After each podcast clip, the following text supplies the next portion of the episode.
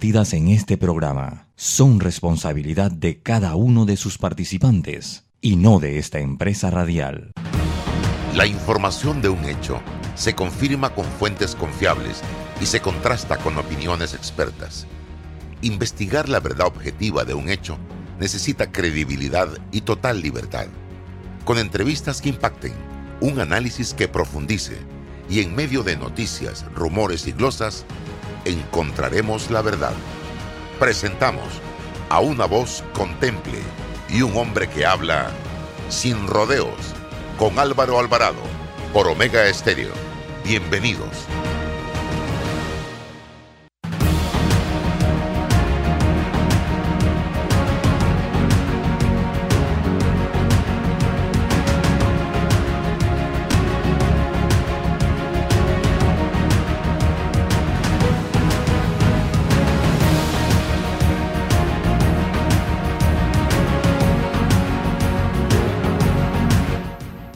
¿Qué tal mis amigos? Tengan todos muy buenos días, bienvenidos a este su espacio sin rodeos a través de Omega Estéreo y también todas nuestras plataformas de redes sociales activas a partir de este momento para transmitir este espacio radial. Está con nosotros como todos los días César Ruilova y también nos acompaña eh, el señor Francisco Paco Carreira quien aspira a una candidatura presidencial a través de la libre postulación. Quiero comenzar rápidamente eh, haciendo una breve reflexión y lo más breve posible con César y don Paco también de lo acontecido ayer en la provincia de Colón. Señores, nosotros ayer en la mañana valoramos el gesto finalmente del presidente Cortizo de ir a Colón. Y lo decíamos de la óptica, en mi caso, de que Cortizo nace políticamente en Colón. Fue legislador en varias ocasiones en Colón. ¿Y quién más que Cortizo para hablar con Colón? Que conoce la idiosincrasia del pueblo colonés. 4.25 de la tarde inicia la jornada, la conversación, el diálogo, la reunión. Yo estuve observando detenidamente la transmisión de Delfia Cortés a través de eh, su red social Instagram de, la reunión y me llamó poderosamente la atención que no había realmente una agenda para esa reunión. Allí en la misma hicieron uso de la palabra todas las personas que querían hablar en el Abel Bravo, en ese auditorio de la provincia de Colón. Hablaba el presidente, hablaban las fuerzas vivas de Colón, Boitier dirigía a algunos, otros ni siquiera le pedían autorización o permiso a Boitier para hacer uso de la palabra. Entonces, no había realmente, repito, una agenda, un documento, señores, en el que se fundamentara el desarrollo de esta actividad. Yo que he tenido la oportunidad de cubrir históricamente durante más de 30 años de periodismo, de ejercicio, reuniones de esta naturaleza, uno va con una agenda, una especie de pliego. Estos son los 10 puntos por los que nosotros estamos luchando. Y queremos una propuesta de solución a este tema del desempleo, a este tema del combustible, a este tema de la calle, a este tema de la escuela, a este tema del, hospital. ¿Cuál es la, situación actual de cada uno de estos temas? ¿Y cuál es la fecha de cumpleaños para la entrega de estos proyectos y cómo vamos a hacer para resolver el tema del combustible y el tema del el desempleo. Ah, denos respuesta frente a esto, señor presidente. Ministro, esto es esto, ministro esto, ministro esto. Aquí está la fecha. Vamos a echar adelante. Esto se puede, esto no se puede. Esto nos va a tomar tiempo. Luego determinado esto, se nombra una comisión entre el grupo de colonenses y el gobierno para darle el seguimiento día a día, semana a semana, mes a mes, a los compromisos pactados en la mesa. Nada de eso pasó. Para mí, se perdió tiempo valioso que no se va a volver a repetir, porque no había un orden, no había una agenda, no había un cronograma, había más deseos de figuración, de taquilla, de que yo hablé y de que yo grité más que el otro, y no vi realmente ni de parte del gobierno ni de parte de los coloneses un orden eh, una reunión con disciplina y con deseo de echar para adelante. Allí se habló hasta de que el servicio estaba tapado, de que la pintura estaba sucia, de que el techo estaba dañado. ¿Eso qué es? Estamos frente al presidente de la República. Vamos a tratar de ver cómo resolvemos los problemas más serios de la provincia de Colón y cómo asumimos los compromisos para hacerle frente a dicho problema. Para mí, repito, eso fue cinco o seis horas perdidas de parte y parte y hoy el resultado sigue un paro en la provincia de Colón indefinido. Eh, César y luego don Paco Carrera. Buenos días, Álvaro. Buenos días, amigo, compañero, colega Francisco Paco Carreira.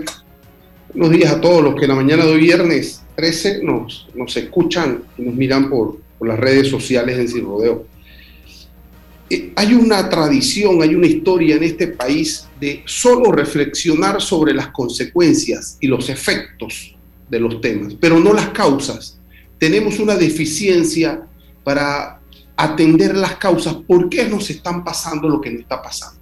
Y por lo menos en Colón empiezo a pensar con quiénes o con qué empresas el gobierno históricamente ha estado contratando, que hace desde el, desde el inicio imposible la consecución o la ejecución de la obra, la materialización de la obra.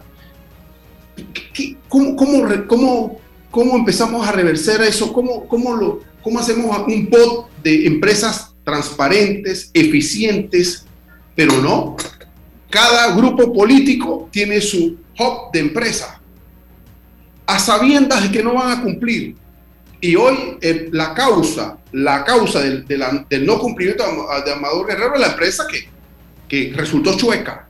Y el Estado, el gobierno es ineficiente para generar los resortes de ejecución y estamos en una burocracia. Quizás el seguro que tiene la fianza, pero caemos en la burocracia y esa es la causa.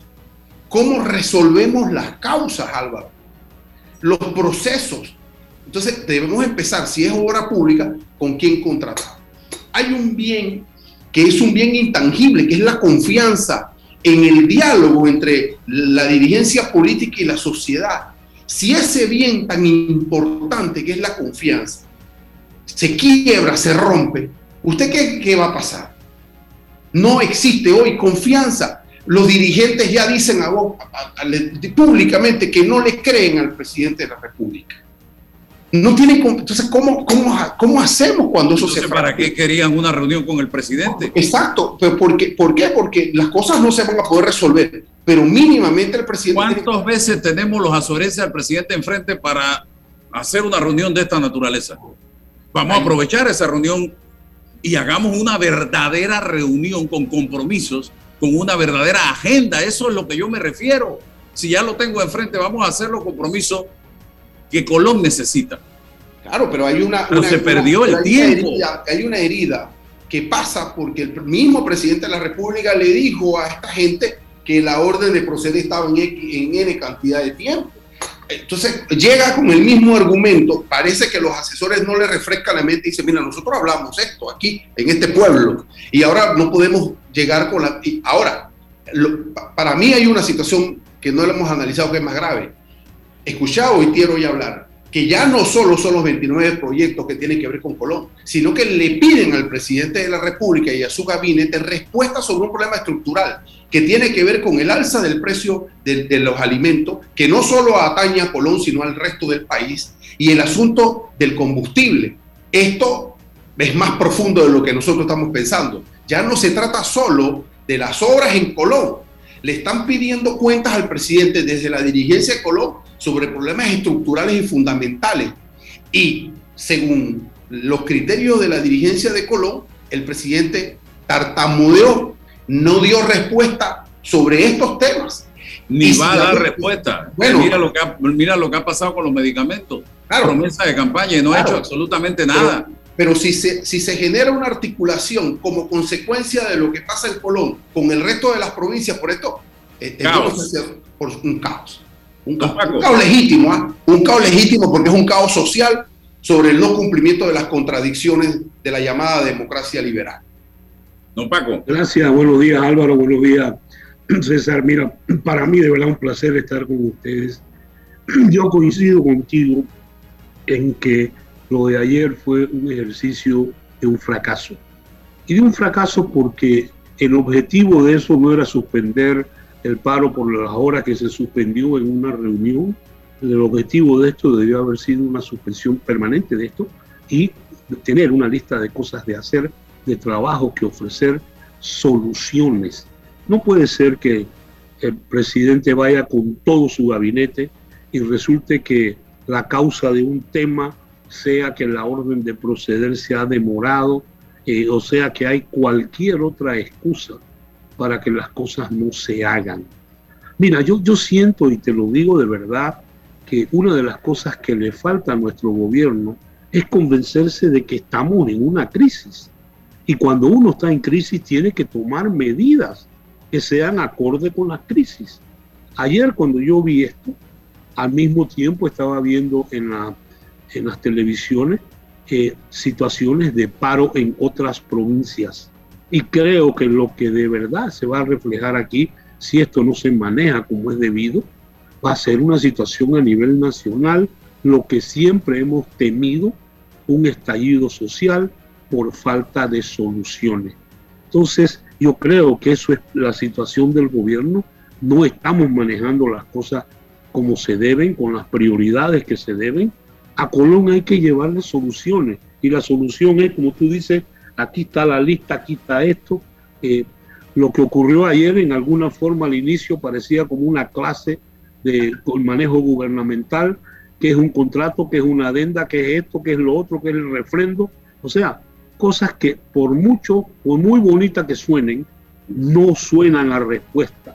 Y yo creo que eso es parte de lo que pasó y lamentablemente eh, los asesores del presidente realmente no están en el tema de que aquí hay una crisis y esa crisis requiere un manejo muchísimo más eficaz que lo que nosotros vimos ayer. Coincido contigo, esto es una oportunidad que parece más perdida que rescatable para dar alguna solución al tema de Colón. Echar cuento fue lo que pasó ayer entre de ambos sectores. Ambos fueron a echar cuento y a ver quién figuraba y hablaba más en ese micrófono. Y para de contar. Vamos a otro tema.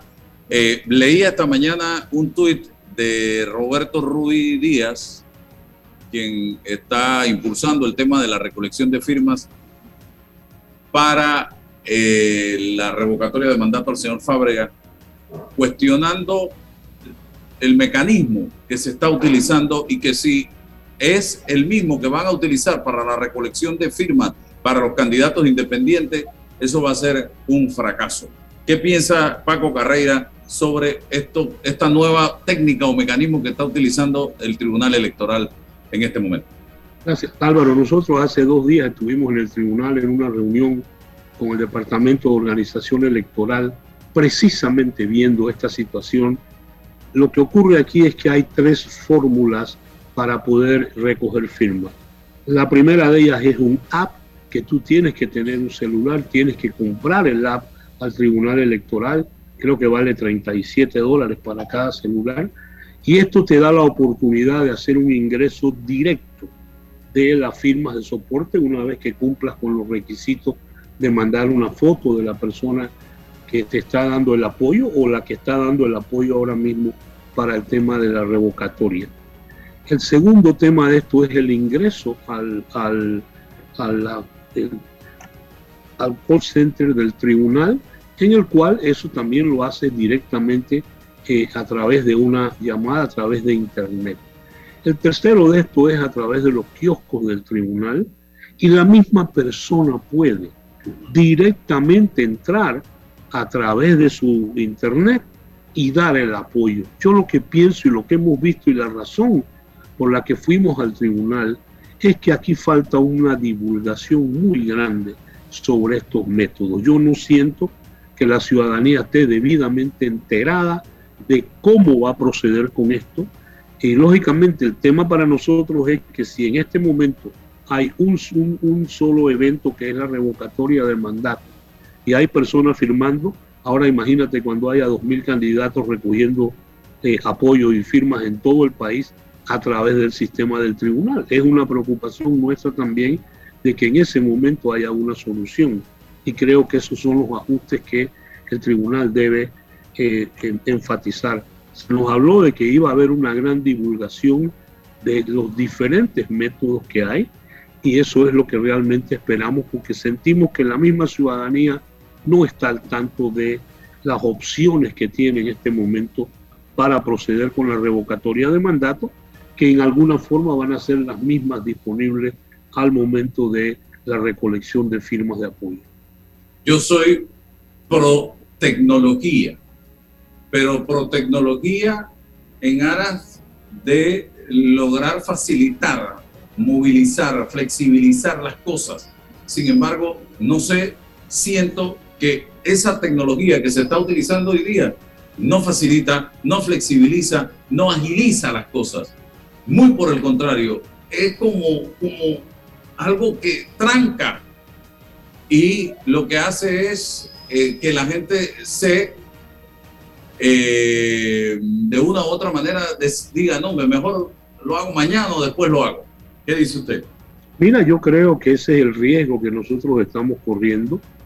Para mí el método principal que el tribunal ha enfatizado es el uso de un app que tú tienes que poner en un celular, tienes que pagar el app, eso te va a dar un acceso directo. Pero imagínate, cada una de esas cosas vale 37 dólares, más el celular que tú vas a tener que tenerlo prácticamente dedicado para esto. Entonces, en una campaña como la que se está haciendo ahora mismo de eh, recolección de firmas para el tema del alcalde Fabrega, esto, esto sería algo muy costoso de hacer, va a ser un costo tremendo para nosotros, pero esa es la manera más rápida de hacerlo. En segundo lugar, entonces está la llamada al call center del tribunal. Ese es parte del problema ahora mismo porque el call center tiene una capacidad limitada de personas y siento que ahí es en donde está el problema, porque no se enfatiza que tú puedes entrar directamente al tribunal sin necesidad de nadie y puedes emitir tu apoyo por la revocatoria del mandato si eso es lo que quieres hacer. Pero para mí es un problema más de divulgación que un problema técnico por lo que se nos ha explicado hasta ahora. Mira, Álvaro eh, y Paco, lo, interesante de la democracia es la posibilidad que, que cada uno tiene para analizar y reflexionar. Y estos, estos, estas iniciativas de democracia directa pasan por eh, varias cuotas de responsabilidad. La primera es el liderazgo de la persona o el liderazgo de las organizaciones que adelantan una iniciativa. ¿Qué tipo de liderazgo existe? Lo otro pasa por la comunicación, cómo se comunican los objetivos y los fines. Pasa también por las estructuras, con qué logística cuentas. Y, también con la cultura política, la sensibilidad política de una sociedad que encuentra conexión. Pero lo que no puede, lo que está pasando desde mi punto de vista es tratar de sesgar esto y, tener al Tribunal Electoral como chivo expiatorio de todo el movimiento. ¿Hay deficiencias? Por supuesto que sí. ¿Se pueden mejorar? Por supuesto que sí. Pero el fracaso de esto, eh, hablo de la constituyente, y hacia dónde va esto, no necesariamente es del monopolio del Tribunal Electoral. Hay que asumir responsabilidades.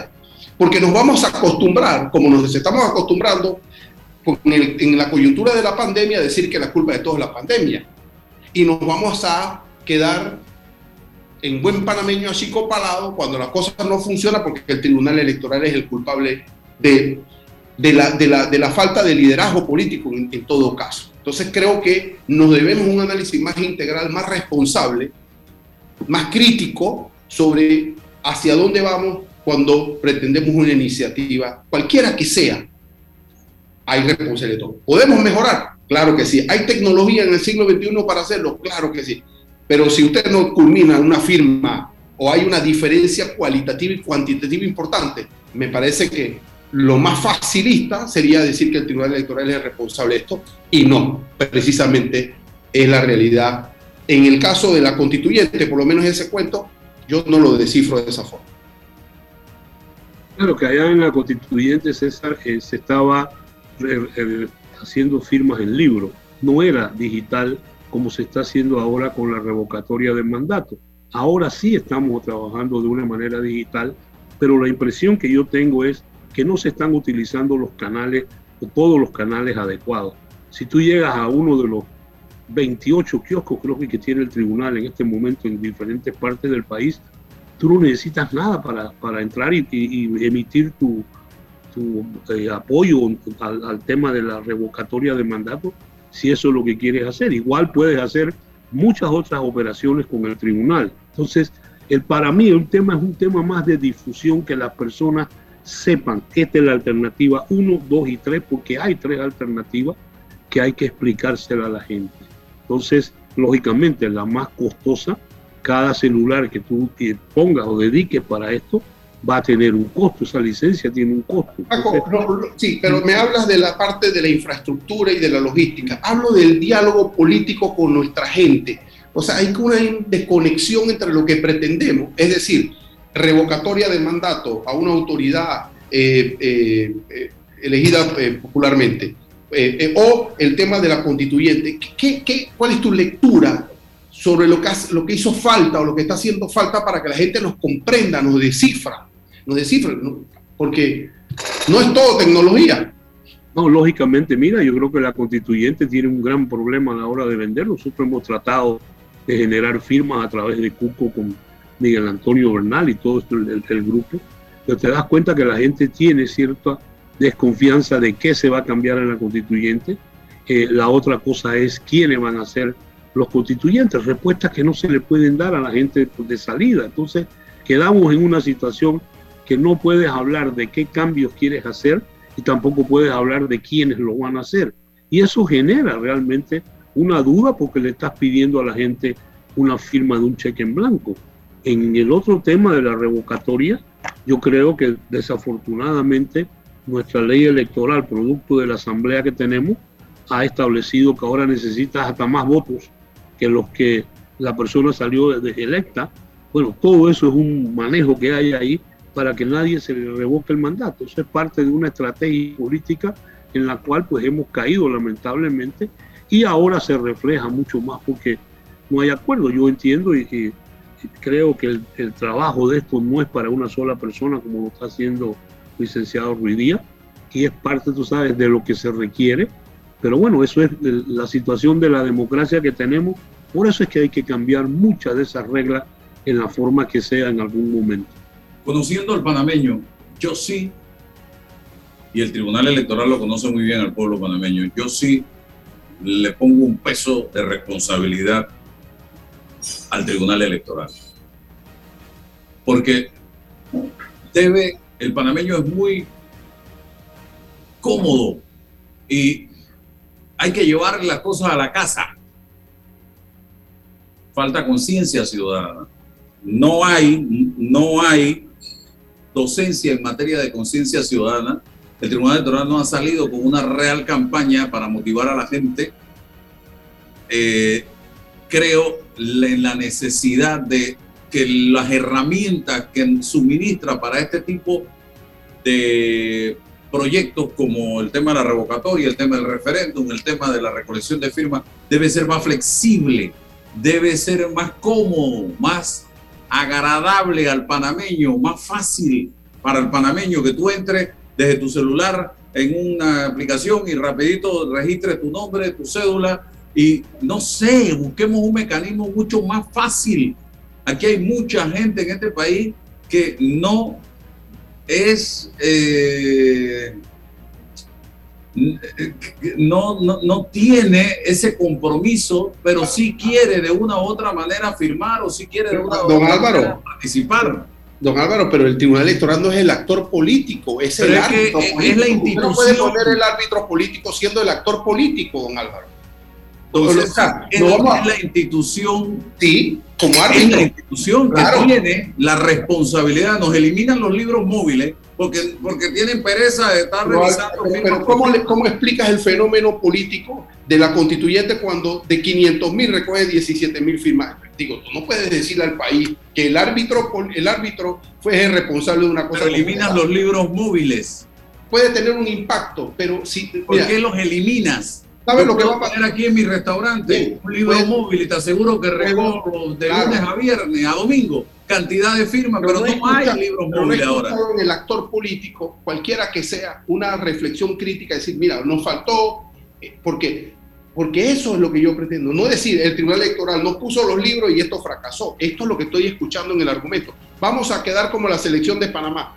No clasificamos, pero jugamos bien esto, y, eso se va sedimentando en una cultura del conformismo y lo que, tú, lo que tú bien dices, que nos falta una ciudadanía, una población con sensibilidad, con cultura, nunca va a llegar porque levantamos... Nos arrinconan, César. Bueno, ¿Es esto o nada?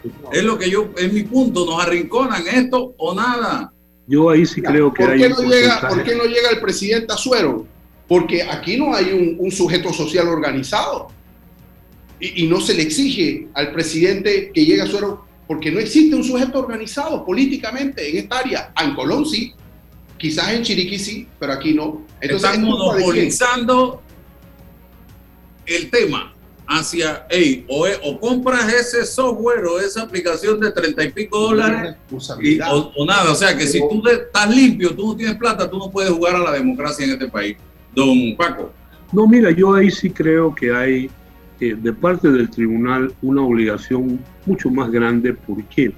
Porque de lo que ocurrió la vez pasada en la elección del 19 a lo que estamos haciendo hoy, ha habido un cambio. Y ese cambio es más flexible, estamos de acuerdo, la tecnología está jugando un papel muy importante, pero el tema es que no se ha divulgado.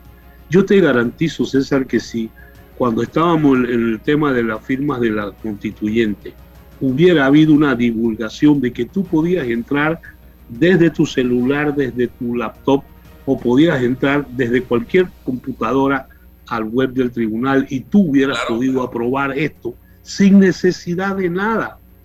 El otro gallo hubiera cantado con la firma. El problema de recoger firmas con libros es lo que se ha dicho, el tribunal no quiere en el fondo esto y las preguntas en el tema de la constituyente, pues muchas de ellas van a quedar sin respuesta. Lo estamos viendo ahora mismo también en el tema de la revocatoria de mandato. Se está usando un sistema nuevo, el cual no conocemos. Y seguimos en esto mismo.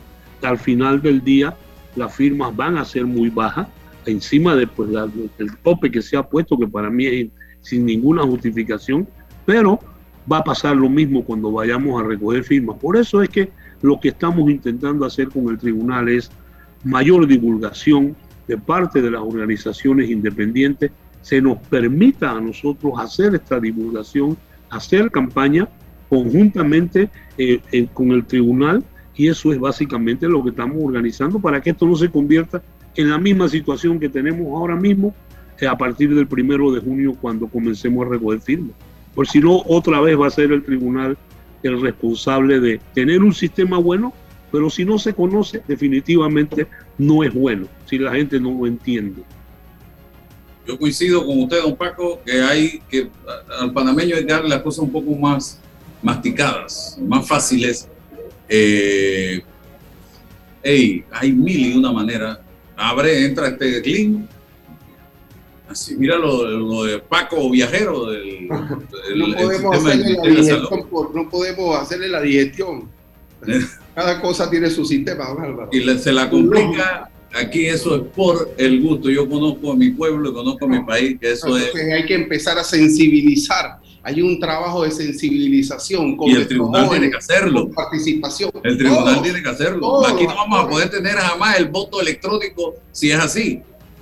Porque no hay, no hay docencia, no hay nada. Pero imagínate, imagínate Álvaro, hasta dónde llega, y César, hasta dónde llega por el tema este que en la conversación que hemos tenido con la gente de organización electoral, una de las primeras cosas que sale es que la misma asamblea les ha recortado 4 millones de dólares al plan general de elecciones. Entonces, tú sabes, con cosas como esta también hay que entender de dónde viene realmente el control y la sutileza de que algunas cosas no se hagan para mantener el status quo. Y eso yo creo que es de verdad parte de los temas que tenemos nosotros que aclarar. Pero como sabemos, queremos una democracia, pero lo que no queremos o la Asamblea no quiere pagar por lo que hay que hacer para que esto sea efectivo.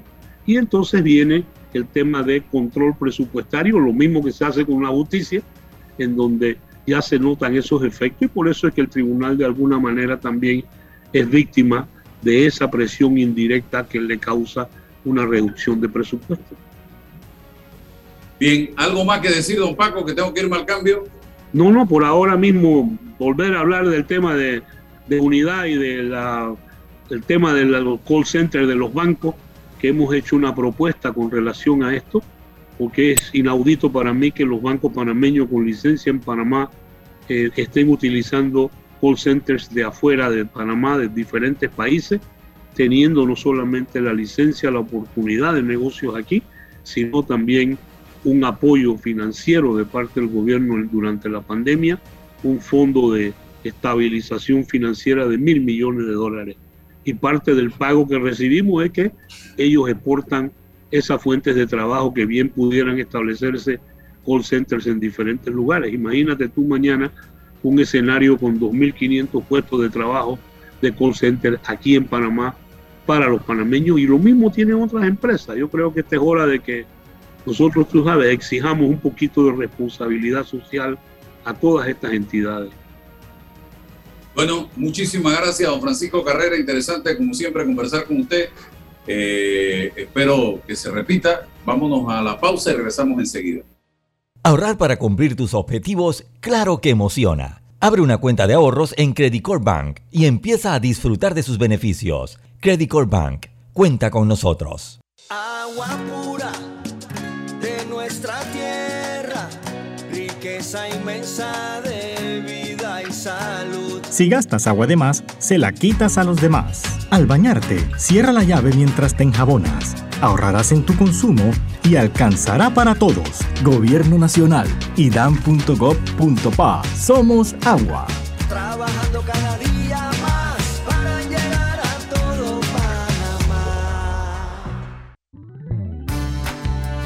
Mamá, iba a abrir mi chocolate antes de llegar a la estación del metro, pero mejor me espero porque no se permite consumir alimentos ni bebidas en las instalaciones. ¡Claro! Eso mantiene todo más limpio y bonito. Me encanta pasear en el metro de Panamá.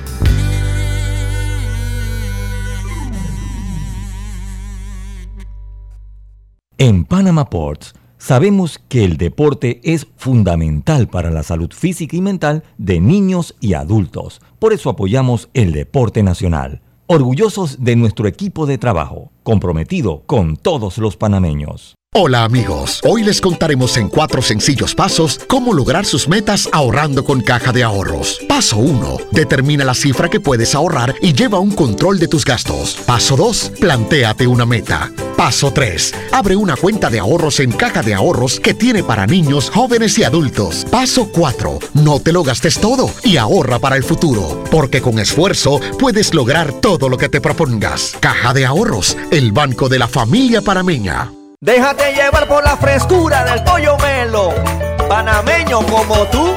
Déjate llevar por la frescura del pollo melo. Variedad y calidad. Melo. Frescura de altos estándares. la calidad es una promesa. Para llevarte el pollo melo siempre fresco hasta tu mesa. Déjate llevar por la frescura del pollo melo. Por su sabor y calidad lo prefiero. Déjate llevar por la Eres grande Panamá, abriendo rutas al progreso, caminando hacia el futuro, avanzando en el proceso. Eres grande Panamá, juntos vamos creciendo.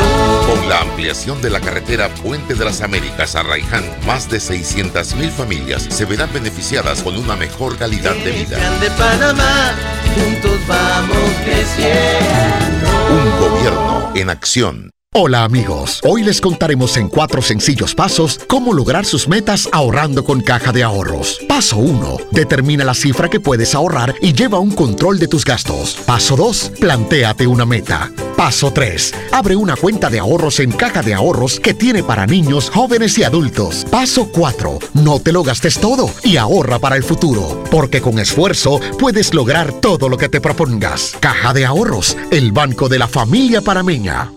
Cemento Chagres, un cemento de calidad 100% panameño, comprometido con el medio ambiente y las futuras generaciones. Somos el cemento panameño que nos une. Bueno, me voy a comer con una estrella. Mm. Espérate, ¿y tu esposa sabe? Claro, ella sabe que la estrella del sabor es American Star. Y por eso en la casa comemos delicioso.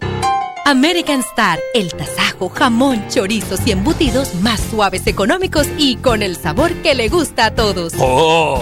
¿Me invitas a conocer esa estrella? Busca la estrella roja y azul American Star, la estrella de tu cocina. Remodela tu casa con éxito, con la Superferia de Préstamos Mi Éxito. Excelentes beneficios en condiciones y aprobaciones. Escríbenos al 6330-2334. En Soluciones Financieras Mi Éxito Estamos para apoyarte. Para develar lo que es cierto, hace falta hablar sin rodeos con Álvaro Alvarado.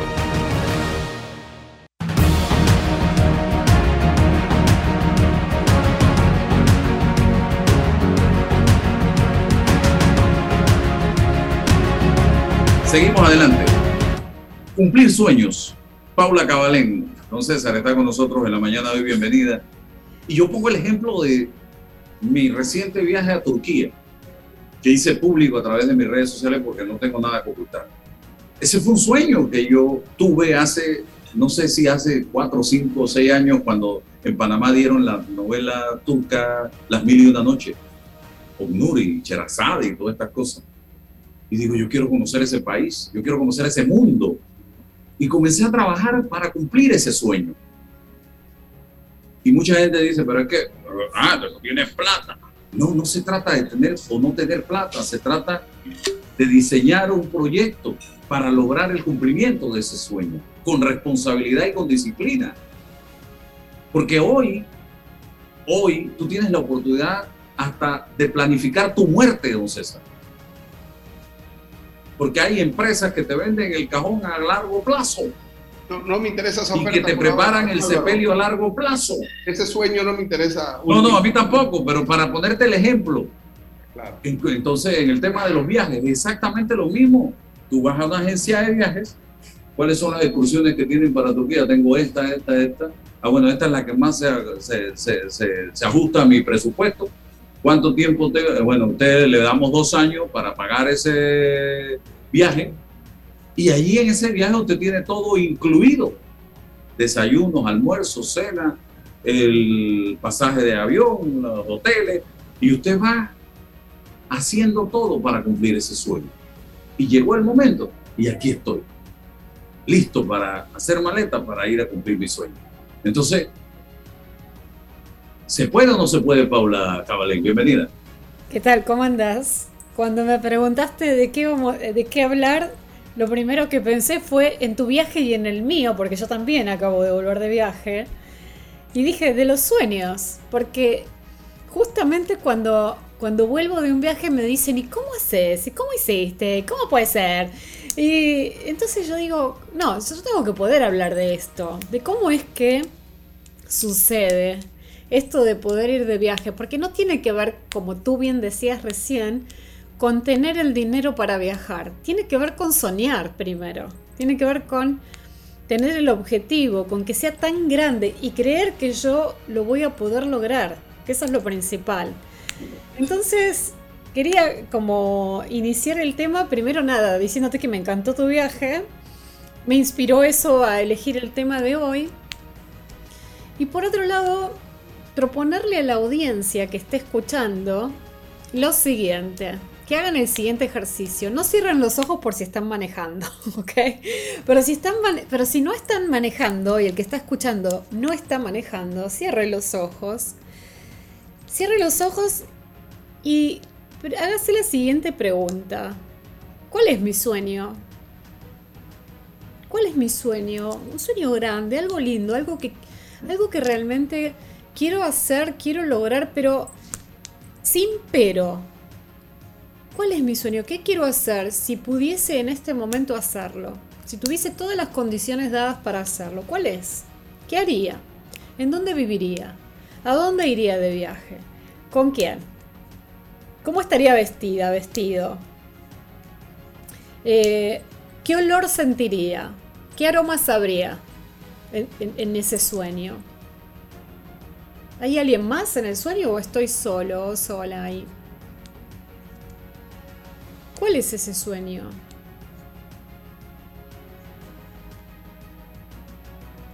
Y una vez que lo pescaron, lo identificaron, lo tienen ahí, sientan, siéntanse en ese lugar.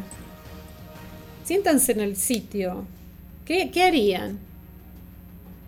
Imagínense que van a Disney, ¿no? Entonces, ¿qué harían ahí?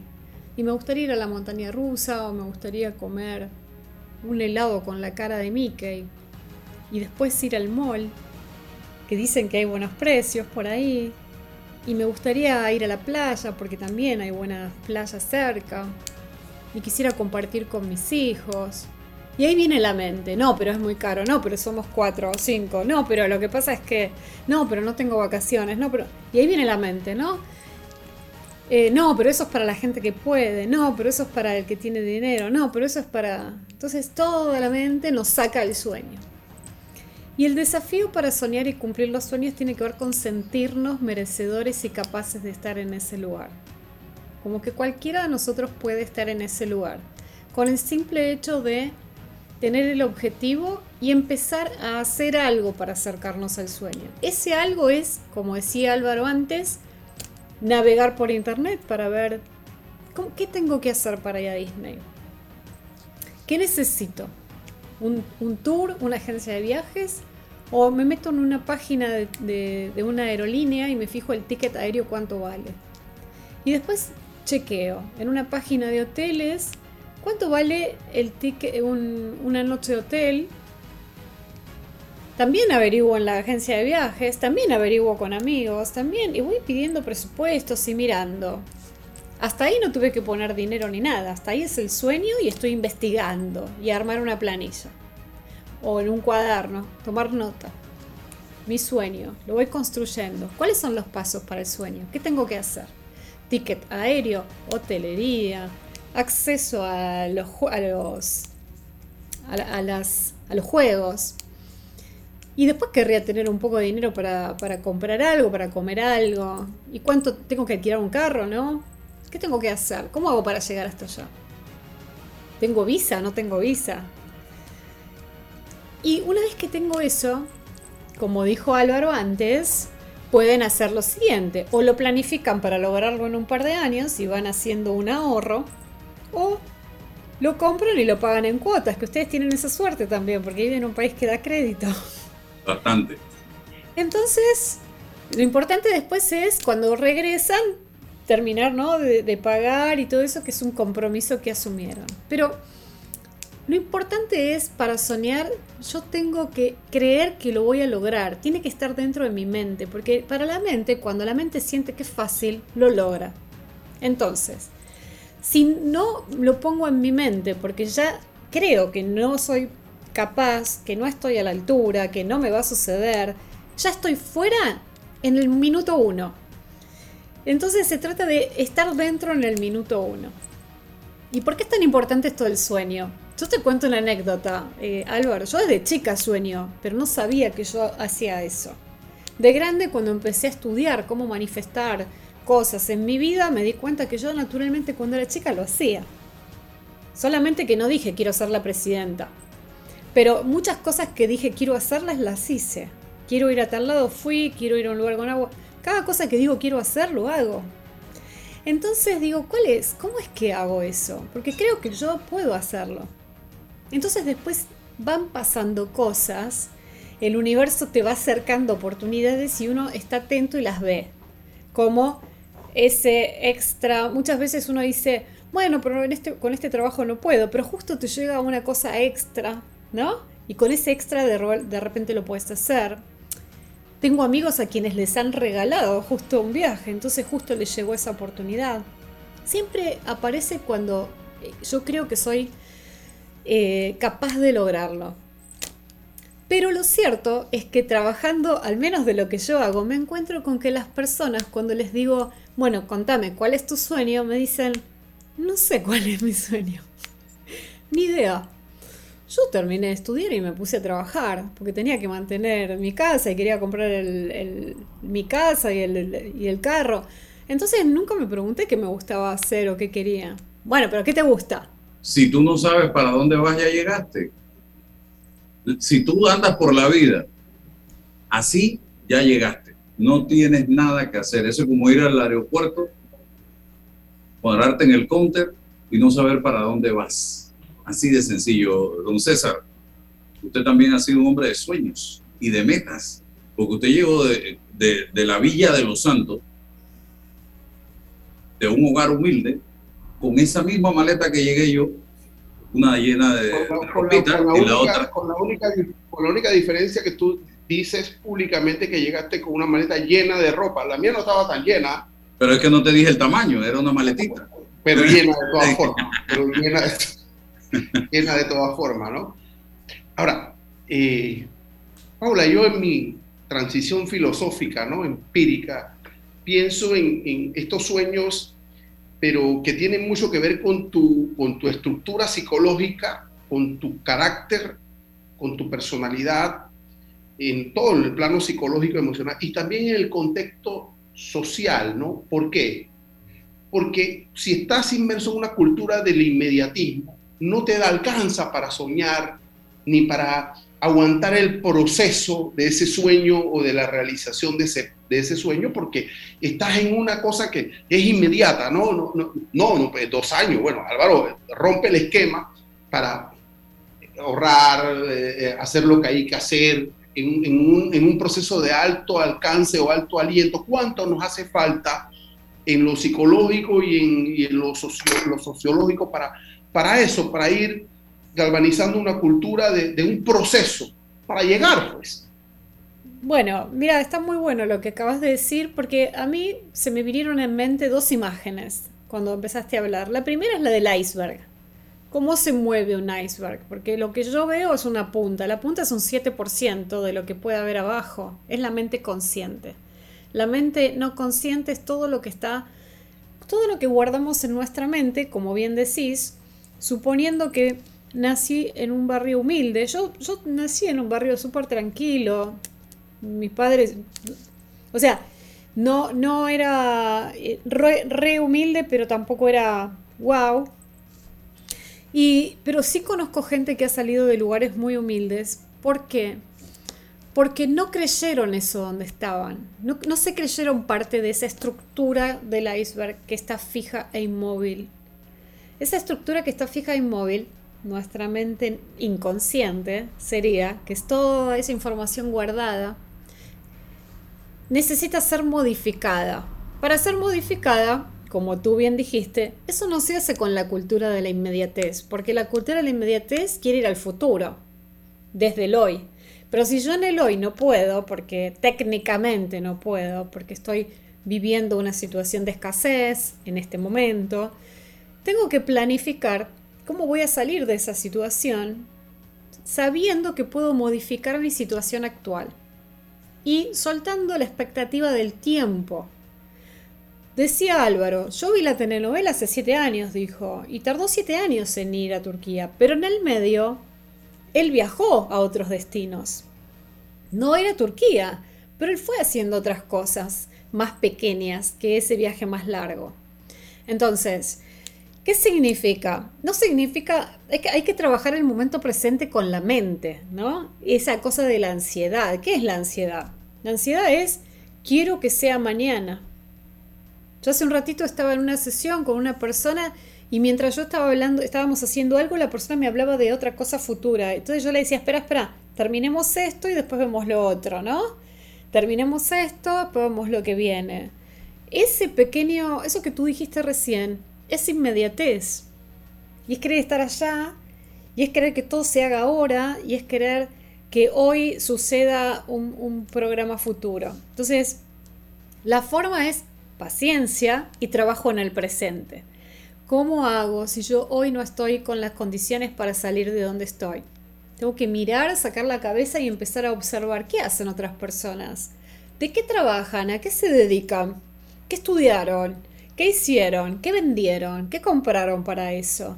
Porque en cuanto yo creo que yo puedo lograr lo mismo, esa persona empieza a ver oportunidades en donde otros ven solamente quietud, malestar, victimización. Uy, nací acá, de acá no puedo salir. En cuanto miro que otro lo puede hacer, eso es una inspiración. Por eso yo a veces creo que las personas cuando comparten en redes, hay dos miradas ahí. Yo creo que eso es inspiracional. Cuando uno comparte, el otro dice, che, mira esta persona, vino acá, hizo esto, logró tal otra cosa, mira qué bueno, yo también puedo. A mí se me viene eso a la mente. Pero también está quien dice, ay, claro, porque tienen dinero. ¿Y qué pasa ahí? Ahí ese es el uso que hacen algunas políticas, ¿no? Para mantener a la población en el mismo lugar sin que suenen demasiado, sin que se muevan demasiado. Eso es algo que se tiende a hacer políticamente, porque es más fácil administrar eh, personas que no tengan sueños, ¿no? Eh, entonces, yo lo único que les puedo decir es, cualquiera tiene el derecho a soñar, cualquiera lo puede hacer. Y ese iceberg, ese 93% que no, que no conocemos de nosotros mismos, tenemos que poder empezar a piquetearlo, tipo a golpearlo y ver cuál es la creencia que impide que yo crea que yo puedo. ¿Qué es eso que yo Y me quedo con esta reflexión de Albert Einstein. Aplícala en tu vida, no pretendas que las cosas cambien si siempre haces exactamente lo mismo. No pretendas que tu vida va a cambiar si tú todos los días todos los días sigues haciendo exactamente lo mismo. Así de sencillo. Tienes que romper paradigmas, romper esquemas para que las cosas realmente puedan en un momento dado cambiar y darte mejores resultados. Paula, gracias. Gracias a ustedes. Nos vemos. Te mando un abrazote. Bendiciones. Bien, y está con nosotros ahora Jesús Balbuena, don Chucho Balbuena, que ahora anda parece piloto de aviación, de país en país. Don Chucho, bienvenido. Oye, ahora me entero de que el caballero, oye, ¿cómo se llama? El que iba a comprar Twitter, el nombre siempre... Elon Musk. Sí, dice, que está, dice que está poniendo stand-by en hold eh, la compra de Twitter porque ha descubierto que hay muchas cuentas falsas en Twitter. Yo no sabía que este caballero no sabía eso. Si es que Twitter está impregnado, contaminado de cuentas falsas que no tienen ningún sentido y ningún valor. No son todas como la suya, don César, o la mía, o la suya, don Jesús, que tienen un rostro visible, un nombre y un apellido. Bienvenido. Gracias, gracias. Este, bueno, quiero decirles que eh, eso es real, es verdad, está pasando, está ocurriendo. Hay dos, hay dos noticias con respecto a Twitter y a Elon Musk. La primera es la que estás comentando tú. Efectivamente, él dice que al menos que represente el 5% de las cuentas falsas, este, él no va a terminar como que eh, está esperando como ese reporte para hacer la compra de Twitter definitiva. Por eso es que está en, eh, suspendidas las negociaciones hasta eso, ¿no? dicen que también la noticia de lo que él anunció hizo también que Twitter cayera más de un 20% en las operaciones previas a la comercialización. O sea, que afectó muchísimo lo que él mismo opina con respecto a Twitter. Eh, y bueno, esa es una noticia con respecto a Twitter y a Elon Musk, pero no es la única. También eh, hay una noticia que no sé si por ahí la habían leído, que tiene que ver con Elon Musk y con Donald Trump, eh, que habla o dice que al momento de comprar Twitter, Elon Musk ha decidido que una de las acciones que él podría hacer es recuperar la cuenta de Donald Trump, porque le parece totalmente eh, absurdo que Donald Trump no tenga cuenta Twitter porque la hayan censurado eh, por temas de libertad de expresión y todo lo que ya sabemos. Entonces, eh, hay unas reacciones también que ha tenido Trump con respecto a eso. Trump ha conversado o ha dicho que así Elon Musk, que le parece una excelente decisión Trump en, declaraciones ha dicho que le parece una excelente decisión que Elon Musk eh, quiera adquirir Twitter y que, y que le parece que ya era hora de que alguien como él pudiese tener como acceso a esa red, pero que a pesar de que le autorice a que él pueda estar en Twitter, él lo pensaría y que además de eso, él seguiría en su red social que es Trot Social, este, que es donde él tiene pues su presencia ahorita en redes, eh, a menos que, porque también le están a, Donald Trump, también sus asesores, eh, le han dicho que evalúe la opción en el momento en el que Elon Musk compre Twitter y en el momento en el que le pueda activar su cuenta, porque de cara a las elecciones presidenciales del 2024, eh, es muy importante que Donald Trump pueda activar su cuenta Twitter. Entonces, eso es como algo que viene inmediatamente. Elon Musk eh, termine la compra de Twitter, que estoy seguro que por ahí va a haber, por ahí va a estar esa, esa compra por allí. Eh, viene entonces la otra decisión de saber si Donald Trump va a estar o no con su cuenta de Twitter activa en estos momentos. Así que hay todo como una telenovela. Esto, yo la llamo la telenovela tuitera. Es este política, es política, Chucho. Es Total. poder. poder. Total, y es increíble, miren, eh, para mí es súper increíble cómo las redes sociales han, o sea, toman este protagonismo hoy por hoy, porque es algo que yo no me lo hubiese imaginado quizás hace 12 años o 14 años, cuando, bueno, Twitter ya existía en el 2009, eh, empezó a crecer, pero esta magnitud de la importancia que cobra que una persona esté o no esté en, redes sociales y que sea una elección, estar para unas elecciones presidenciales de un país como Estados Unidos, pues realmente eh, habla mucho del poder que tiene la propia red. Pero hasta el momento la transacción no se ha cerrado. no se ha cerrado. No se ha cerrado. no se va a cerrar porque ya con esto que ha dicho él, no, no, él pareciera que no está dispuesto a pagar ese monto de dinero que había planteado inicialmente. Ahora, en lo que se reporta que hubo un bajón de las acciones en, en Twitter, entonces eso es parte de la estrategia de negociación. Es posible, es posible que con eso obviamente él quiera eh, hacer una negociación un poco más por debajo de, la, de, lo, que, de lo que habían negociado, pues, por decirlo así. Este, yo pienso que la compra es posible que se haga, solamente que va a ser una negociación que va a favorecer, eh, en este caso, a Elon Musk. A él le conviene ser dueño de esa red, eh, solamente que, bueno, está haciendo una muy buena negociación ahorita. ¿Está la lógica del capitalismo, Tucho? Sí, total. Voy a llamarlo para que me dé unos consejos. para negociar con mis clientes. Y a nosotros en Sin Rodeo también. ¿Qué más tenemos por ahí, don Chucho? Sí, bueno, Meta, eh, que es propietaria de Facebook, ya abrió su primera tienda física. Este, está hecha para personas que quieren probar productos como las gafas inteligentes, eh, Ray-Ban Stories, este, o bueno, algunas personas que quieren probar estas aplicaciones de videollamadas eh, Portal o los visores de realidad virtual que tiene Meta, que se llama MetaQuest 2 eh, o MetaQuest el segundo. Este, y esta tienda eh, abierto en California, en Estados Unidos, y está exhibiendo productos como gafas, visores de realidad aumentada. Es una tienda que se llama Meta Store, tal cual está en California, eh, y tiene productos que ya están disponibles, que podemos nosotros obviamente conectar a redes sociales. Ustedes saben que, bueno, que Meta está totalmente dedicada a generar una experiencia en este momento eh, de realidad virtual al máximo, este, de cara a lo que están desarrollando. Entonces, pues esta es una de sus acciones. Esta es su primera tienda, por decirlo así. Y es un paso además que se considera que es muy concreto para distanciarse solo de redes este, y meterse también con productos que ellos saben que las personas necesitan, obviamente para formar parte del metaverso a futuro, que ya no es un futuro nada lejano, ya es algo que estamos prácticamente viviendo. Eh, sabemos que el visor Oculus, que fue lo primero que ellos eh, se asociaron, porque no fue algo que creó Meta, fue algo que ellos se asociaron en el 2014, este, es un producto que ya es de ellos también y bueno, bueno, todos estos productos los podemos ver en esa tienda como tal. Me parece súper interesante, estoy a dos segundos de ir a ver qué, hay por ahí que me compro, pero, pero está súper bien, está súper bien. Eh, y bueno, entre otras noticias como tal, eh, Instagram está trabajando en una notificación eh, cuando alguien quiere hacer una captura de pantalla del chat de Instagram. Instagram va o está trabajando en anunciarlo o en generar una notificación que la persona hizo un screenshot o una captura de pantalla de tu chat como tal. Eh, de hecho, eh, Mark Zuckerberg, él recomienda a los usuarios de Instagram que no realicen las capturas de pantalla de mensajes con otros internautas este, y quieren proteger esta privacidad, obviamente haciendo esta alerta.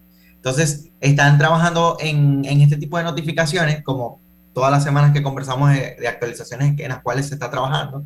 Eh, que siempre se van a hacer pruebas sobre esto, y es lo que viene próximamente. quería notificar también, así como más que una noticia, una afirmación, sobre todo para los que estamos acá en Panamá. Eh, tuve la oportunidad de, o tengo la oportunidad de asesorar varias marcas en Estados Unidos y ahora que tuve la oportunidad de, ir unos días, que estaba viendo de cerca pues lo que las marcas que asesoro están haciendo, quiero, que, quiero comentarles que efectivamente la monetización por Reels es un hecho, está hecho realidad en Estados Unidos también y tengo marcas que asesoro que están generando hoy por hoy un techo de 800, han pasado 8 mil dólares al mes. De 8 mil hay un techo de 25 mil dólares al mes también de bonificaciones que Reels genera eh, por las visualizaciones de nuestro perfil. Eh, esto es una actualización que digamos que a Panamá no es que ha llegado al 1000%. O sea, más que todo se mantiene en Estados Unidos y países que, que son como eh, pilotos en Meta o Facebook o Instagram, en este caso, pero es algo que es una realidad. O sea, las personas ya hoy por hoy ya están monetizando por Reels, por las visualizaciones de su Reel, y es increíble porque se ha incentivado demasiado el uso de esta herramienta y de este formato, eh, y lo he podido evidenciar. Tengo muchas personas conocidas y que asesoro que se dedican 80% a hacer Reels por el tema de la monetización, aparte de las visualizaciones, tal cual. Bueno, muchas gracias Jesús por estar con nosotros hoy. Gracias, gracias. A don Paco Carreira y también a Paula y a usted, don César. Si Dios nos da permiso, mañana, el lunes, estaremos nuevamente de vuelta. Gracias. Buen fin de semana. La información de un hecho se confirma con fuentes confiables y se contrasta con opiniones expertas. Investigar la verdad objetiva de un hecho necesita credibilidad y total libertad. Con entrevistas que impacten, un análisis que profundice y en medio de noticias, rumores y glosas,